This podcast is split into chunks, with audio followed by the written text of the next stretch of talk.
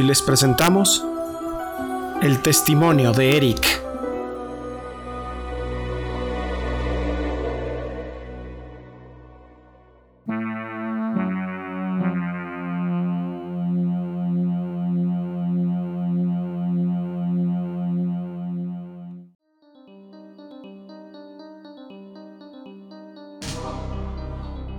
La historia de Marla.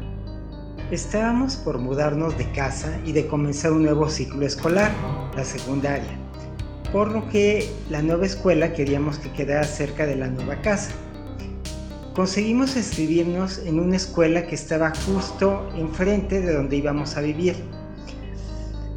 Como las clases comenzarían antes de que tuviéramos la mudanza, mi madre nos dejaría en las mañanas en la escuela y por las tardes nos regresaríamos en transporte público. Como no acostumbrábamos viajar en transporte, mi madre nos enseñó la ruta y pues nos encomendaba todos los días a todos los ángeles.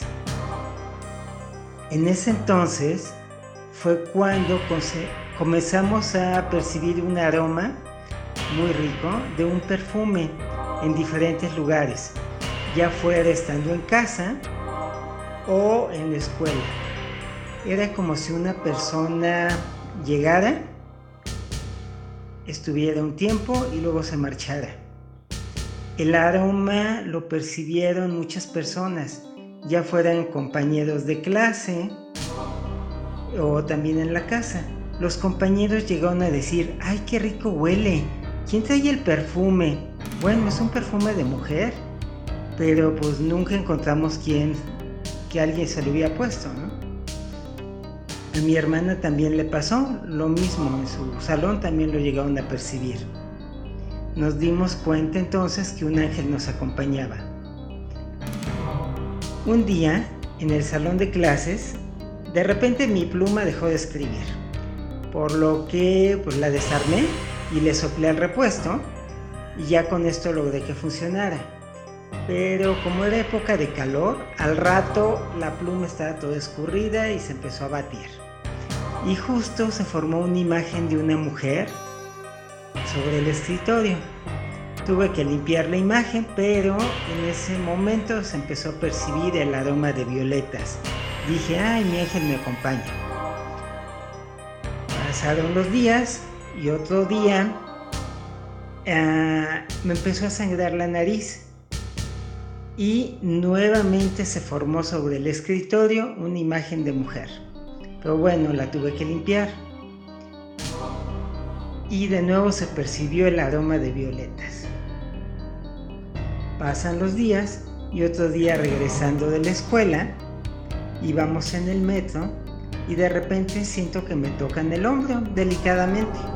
Volteo y veo una mano muy delicada, graciosa, con una piel blanca, los dedos largos, estilizados y unas uñas cuidadas, largas, bonitas, sin barniz.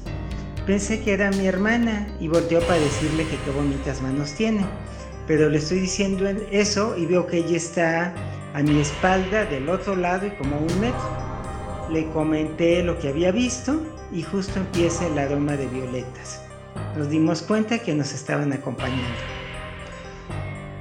Pasan los días y estoy haciendo un trabajo de la escuela en máquina escribir.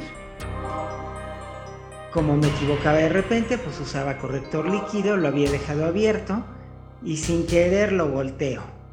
Al voltear el corrector cae sobre el escritorio y sobre un frasco de plástico que había. Tomo con la mano, empiezo a recoger cosas. Cuando veo el frasco, este, se había plasmado una imagen de una mujer, que era la misma imagen que yo había visto en otras ocasiones. Ah, ese frasco todavía lo tengo y es una imagen que les voy a compartir. Pasan otros días y tuve un sueño donde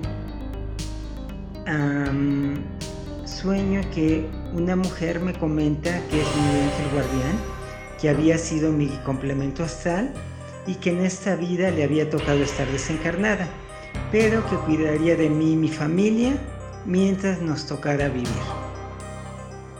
Y me dijo su nombre, que es Marla. Todavía en algunas ocasiones se forma la imagen de, de Marla en diferentes lugares.